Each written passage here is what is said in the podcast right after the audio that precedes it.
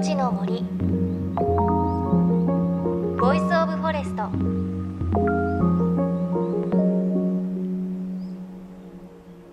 おはようございます。高橋真理恵です。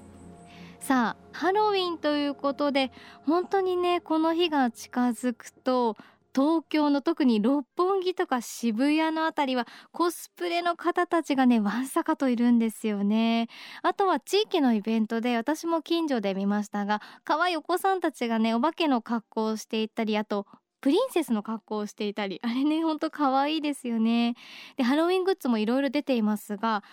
なんか今年ハロウィン柿果物の柿があるらしくこれ柿にまあ顔を描いてディスプレイするというものなんですけれど確かに柿ってもう小さいパンプキンですもんね。あれに顔を描いてもちろん皮を剥いてその後美味しくいただくということなんですがいろんなもの出てますよね。皆さんハロウィンいかがお過ごしでしょうか？きっと私は何もなくいつも通り過ごしているんだろうなというふうに思いますが。さあ JFN38 曲を結んでお送りします。命の森 Voice of Forest。この番組は鎮守の森のプロジェクトをはじめ全国に広がる植林活動や自然保護の取り組みにスポットを当てるプログラムです。各分野の森の賢人たちの声に耳を傾け森と共存する生き方を考えていきます。さて今週は先週に引き続き10月1日2日に東京新宿御苑で行われた GTF グリーンチャレンジデー2016 in 新宿御苑の模様をお届けします。モデルでエシカルファッションプランナー鎌田ありささんのトークセッションまだまだたくさん興味深いお話があるんです。作る人働く現場素材が生まれる自然環境まで考えを巡らせて着る服を選択する。エシカルファッションの考え方を広めようと活動する鎌田さん。で今回のトークイベントでは鎌田さんが出会ったエシカルファッションの実例もいろいろと見せていただきました。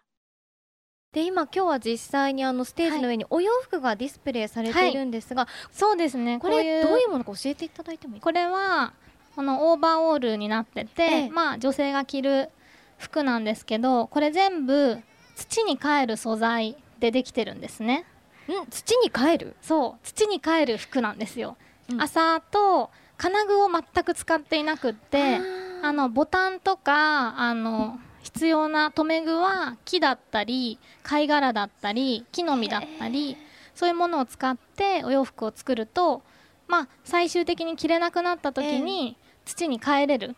えじゃあ埋めたりしたら土にそうですね。戻っていくような素材で作ったお洋服でこれはタイの生産者さんが作っていて実際に7月にこれを作ってくれているタイのあの山岳民族の方たちにも会いに行ってきたんですけどそこで縫製をしていただいて作ってる人が誰かっていうところまで分かるお洋服になってます。これはアトリエふわりさんっていう天然素材フェアトレードのものづくりをされているブランドさんのお洋服。これはポーチと手袋なんですけど。ね、グレーの手袋と白いポーチ。そうなんです。これ毛糸ですか？そうですね、うん、あのウールを使った編み物なんですけど、うん、ネパールの生産者さんたちが全部手編みで作ってくださってるんですね。で実はこの色がここが黄色でこれ赤なんですけど実は一点一点全部色が違うんですね。なんでかっていうとその編み手さんが自分の好きな色を選んでこの組み合わせを考えているので編み手さんの好みが反映されたものといいますかやっぱり今手編みの製品って少ないので、えー、編んでる人がいるんだよっていうメッセージを込めて編み手さんの好きな色を選んでもらうそういうような商品になっています。でネパールの女性ってなかなか働く機会がなかったりするんですけど、手編みだとお家で子供を育てながらあとは学校に行きながら家に帰った時に仕事ができるそういうような仕組みを作っているピープルツリーっていうブランドさんがいらっしゃって、ええ、今日のワンピースもピープルツリーなんですけど、うん、これは全部オーガニックコットンで作ってるインドで作られてるんですけどそういう作り手さんの働きやすさを考慮した製品ですね。さっきこう本番前に女性スタッフと見てて、うん、なんでしょうね。みんな触ってみたくなる感じなんですよね、女性が。ついつい手に取りたくなる温かさがあるというか。あ嬉しいですね、うん。多分そのやっぱり作るプロセスに、まあ、思いがあるので放ってるオーラも温かいんだと思いますしあとはやっぱりデザインはかなりこだわって本当に作るプロセスがいいからっていうだけでは買っていただけないのでやっぱり可愛いと思えるもの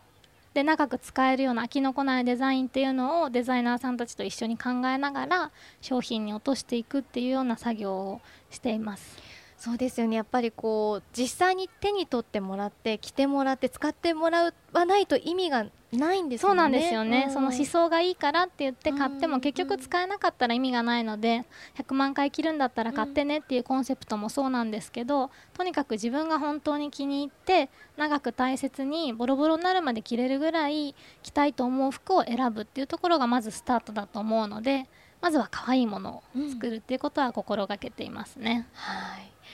であのー鎌田さんこうしたこうエシカルファッションに関する活動の一環としてお家でもねいろいろ何かやってらっしゃるってね 聞いたんですが。そうなんですよね、はいあのやっぱりこの作る現場をまあ、主に海外が多いんですけど、ええ。海外も国内も含めて工場とかあとはオーガニックコットンの畑とかまで見に行かせてもらうと何かがこうできるプロセスっていうのがすごく面白くてですね、うん。興味を持ってきたので実は家でもコットンとか野菜とかを育て始めたんですねこの春から。コットンはこれからのはずなんですけてかコッどトンってすごくないです。私もなんかこう畑にファーってこう、うんうんうん。あるイメージなんですけど。広い場所にね、ええええやっぱりお洋服作ろうと思ったら本当にたくさんのコットンがいるのですごい広い土地がいるんですね。なので庭で取ったコットンで何かを作るっていうのはできないんですけど、うん。やっぱこの育つ過程を見たいなと思って、え今植えてるんですけどもうすぐお花が咲きそうなんですけどまだ咲かなくてちょっと遅めかなとは思いつつ、うん本当は秋に収穫ができるので、うんうん。でも今そのコットンの成長過程を毎日お家で眺めているような感じですね。でもそのコットンがお洋服の原料になるんですもんね。そうですね。やっぱりそういうことってそのコットンの花とお洋服が線で結ばない 結びつかない人って実際に多くないですかねきっと。やっぱり本当にこう、きらびやかな場所で綺麗に並べられてる服から、土までこう想像がいかないというか、ねえ。うん。でも本当にまあ服に限らずアクセサリーでも何でも私たちのこう目の前に存在するものは絶対こう地球上の何かしらの資源を持ってきて、ええ。そこに人の手が加わってで自分のところに来るのでそのプロセスがこうもっと見えるようになったら単純に面白いなっていうふうに思っていて、まあ、見えないからこそいろんな問題も起きてしまいますしどんどんどんどんそのプロセスに興味を持つ人が増えたらいいなと思ってまずは自分がうんそのプロセスの観察を楽しむところからうんお家でやってみようと思って育ててます。であとコットンっていう表記を見た時に普通にコットンって書いてある場合とオーガニックコットンって書いてある場合があるんですね。そこにすごく大きな違いがあってやっぱりコットンを育てる過程で虫がついたりとか収穫の時にあの取りづらかったりするので殺虫剤をまいたりとか枯れ葉剤をまいたりとか、まあ、いろんな農薬を使わないとちょっと育てにくい植物ではええ。あるんですね、なのでものすごい大量の農薬を使うのが実はコットン。なのであのそれがどういう影響があるかっていうとやっぱりまずは土が汚れてしまうっていうのとあとは特にインドなんかの場合だとその農薬に対する正しい知識がない農家さんもいらっしゃるので、そしたらかなり無防備な状態で農薬をまいて、まあ、それを吸い込んでしまって病気になってしまう。ええなのでできるだけ農薬を使わずに、えっと、オーガニックで有機で育てようっていうのがオーガニックコットンであと特に安い服が増えたことによって、ええ。買う時のこう決断が軽くなってしまったっていうようなところがすごく問題だと思っていてあのよく聞くのがあなんか500円の T シャツ使えそうだから買っとこうかなみたいな感じでありますよね。うんでそれで買ってきて1回か2回しか着ないとか。で飽きたらまあ安かったからいっかって言って捨てちゃうみたいな、その消費のサイクルがあのすごく早くなっていてゴミがたくさん増えてしまうっていうところも問題だと思ってるんですね。で同時にそうやってこう本当に思い入れなく選んだものを着る時のテンションってそんなに上がらないと思うので不思議ですよねあれね。そう。うんまずはその自分の選択に慎重になるっていうことはもう今日からできると思うんですね。何かが欲しいって思った時に本当に長く大切にできるのかとか自分の価値観をこうちゃんと探ってそれにフィットするものを探る。でそれを選ぶ。でそこにお金を払うっていうことは今日からでもできると思うので、まずはその消費のサイクルを少しスピードダウンして物を大事にしながら自分も心地よく過ごせるんじゃないかなとは思います。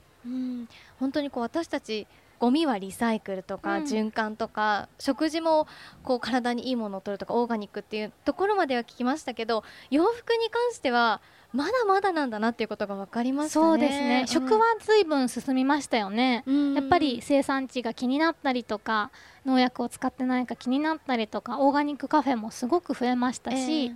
あのこれからは服もうんでそしてまあアクセサリーとかいろんなものがありますからだんだんそういうもののプロセスが透明になっていって、まあ、プロセスに興味を持つ人が増えていったらいいなとは思いますうね。んそうですね。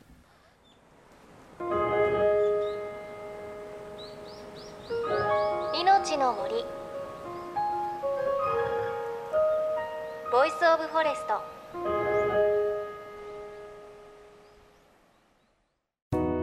JFN38 局では東日本大震災で被災した沿岸部に津波から命を守る森の防潮堤を作る鎮守の森のプロジェクトを支援する募金を受け付けています。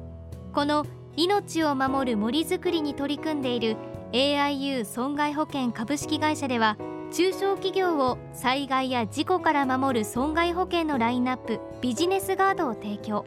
AIU では法人会納税協会会員からのビジネスガード新規契約企業1社に対しどんぐりの苗木1本を植樹する活動を行い被災地の復興全国の防災減災に取り組んでいます。詳しくは番組のブログをご覧ください。命の森 Voice of Forest。今朝は10月1日2日に東京新宿御苑で行われた GTF グリーンチャレンジデー2016のトークイベントの模様をお届けしました。いやすごくこう本当にためになるお話でしたね。やっぱり自分が洋服を選ぶ時の選択これに慎重になることがまず私たちにできることかもしれませんね。まあ本当に安いものがたくさんありますしそれこそねお話にあったように500円の T シャツ使えそうだから買うっていう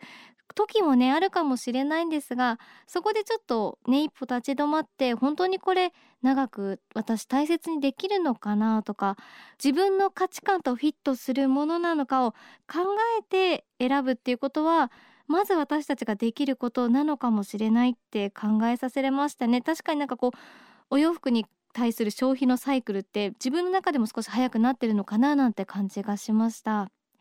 で鎌田さん秋冬のエシカルファッションの楽しみ方としてリネンなど天然素材をおすすめしてくれました。汗もすぐ乾いて秋の山登りやスポーツにもおすすめなんだそうです。ちなみに今回私新宿御苑初めて行ったんですがちょっと天気曇りだったんですけれど芝生がまあ綺麗であのふかふかなんですよね。ちょっと芝生の丈が長いっていうんですかね。本当にふかふかでこれから秋晴れの日とか芝生の上でゴロゴロってしたら気持ちいいだろうなと思いました。それこそエシカルファッションで新宿御苑でくつろぐのいいかもしれません。そして番組ではあなたの身近な森についてメッセージお待ちしています。メッセージは番組ウェブサイトからお寄せください。命の森 Voice of Forest。お相手は高橋まりえでした。命の森。 Voice of Forest。